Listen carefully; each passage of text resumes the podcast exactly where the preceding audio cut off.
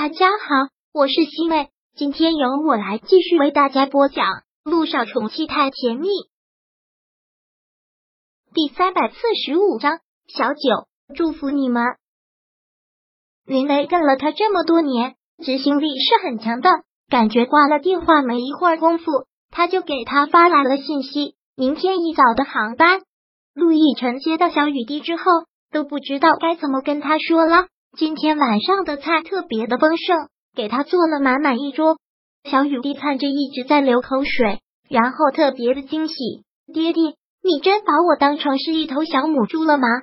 给我做这么多好吃的呀！这么多我哪里吃得了？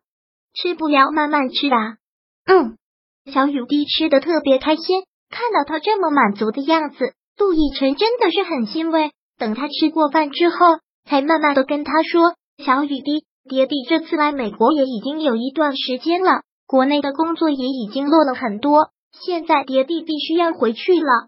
你要走了，小雨滴本来很开心，但是一听他要走，立马就变得伤感了。对呀，爹地要走了。陆亦辰笑着哄着他，爹地这次回去再多学几道菜，等过来的时候再给你做。什么时候才过来看我呢？很快啊，一个月之内。以前他都是一个月至少过来看他一次，或者是两次。小雨滴嘟了嘟嘴，但还是很懂事的说道：“我还不想让爹地走，但我知道我不可能永远把你留在这里。你放心吧，爹地，我会在学校里面乖乖的，我会听老师的话，会好好的跟其他小伙伴们相处，等着你下次再来看我。”陆逸晨听到他说这些话，莫名眼眶就湿润了。这个小家伙真的特别让人省心，特别的懂事。爹地当然相信你啊！陆亦辰又亲了他的脸颊一下，我的宝贝女儿一直都是最乖的。那你明天走，你还跟妈咪说一声吗？不用了，没有什么说的必要。以后他们两个大概连见面的机会都没有了。那你明天什么时候走？明天一早就走。爹地，小雨滴喊了他一声。然后伸出双手去搂过了他的脖子，小脑袋靠在了他的肩膀上。小雨滴会乖，你也一定要乖哦，要按时吃饭，按时睡觉。要是胃病犯了，要赶紧去找二叔，要不然小雨滴可是会生气的。听到了吗？杜奕晨很欣慰的笑了笑。你这个小丫头，一句话要重复几遍呀？爹地是个大人了，怎么就这么不放心呢？放心吧，好。那今天晚上，小雨滴听爹地给我讲故事，到明天晚上我就乖乖的去住校了。OK，爹地今晚上给你讲故事。陆亦辰将小雨滴抱上了床，开始给他讲故事，一直给他讲，一直给他讲，直到他趴在自己的怀里睡了过去。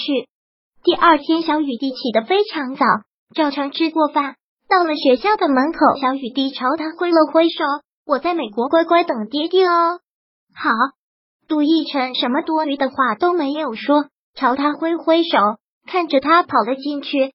时间差不多了，也该登记了。这边的事情彻底的处理完了，他也就放心了。至少萧九不用再那么焦虑，不用每天都那么提心吊胆。携款潜逃的财务主管被抓之后，将所有的罪行来龙去脉都已经交代了，所以调查组的人。已经彻底从新维纳撤出去了。萧谈真是人逢喜事精神爽，感觉度过了一个大劫。本来以为公司都要保不住了，真是不幸中的万幸。公司保住了，虽然需要花很长的一段时间才能恢复到原来的生气，但总是一个好消息。小九，我实在是太开心了，没想到这件事情来的突然，解决的更突然。我事情才查到一半。哪曾想调查结果就已经出来了。萧谈这次实在是太意外了，没想到事情突然一下子就解决了。萧九也跟着大大的吐了口气，吊着的那颗心终于是放下了。那真是太好了，我也为你高兴。公司保住了，真是可喜可贺。就说了好人有好报。萧谈一下子将萧九抱了起来，说道：“更让我开心的是。”我们两个现在可以去登记结婚了，什么时候去？今天就去好吗？我真的是迫不及待。就这么猴急啊？我就在你跟前，你还怕我跑了不成？是你太优秀了，心里很有危机感啊，必须要赶紧把你娶到手。今天是不行了，也不看看今天是什么时间了。明天，明天我们两个就去登记结婚。真的？明天？对呀。萧九点了点头，他已经是决定了。小九，我实在是太开心了，实在是太开心了。今天晚上我们必须要庆祝一下，过一个二人世界。你等着，我出去买东西，我也给你做饭。以后我天天在家给你做饭。萧塔实在是兴奋坏了，说完之后立马出了门，然后又很兴奋的返回来。你等着，我很快就回来。你把高脚杯什么的都摆好，今晚上我们好好的喝几杯。萧谭很兴奋的跑出去，萧九嘴角也一直挂着笑容，其实心里很释然的，也挺放松的。他决定要放下了，纵然心里不可能忘记那个男人，但还是决定把他藏在一个内心的死角，永远都不再拿出来。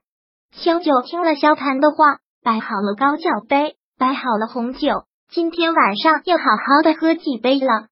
看着网上的报道，秦维娜已经度过了危机，陆亦辰挺开心的。这下子萧九该彻底的安心了吧？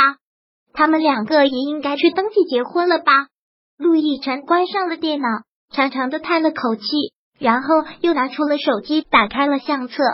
相册里面基本上现在全是他和小雨滴的照片，最多的就是那次他们两个在 A 市的雪地里，曾经承诺的要一辈子在一起，曾经承诺的如果不能同年同月同日生，那就同年同月同日死，仿佛就是昨天的事情，又仿佛是上辈子的事情。小九，祝福你们。杜奕晨很苦涩的笑，然后将手机里关于萧九的照片全部删掉，但又很没出息的，下一秒又从删除的照片里面全部恢复了。不能在一起也当个念想吧，但命运的安排总是那样的出其不意。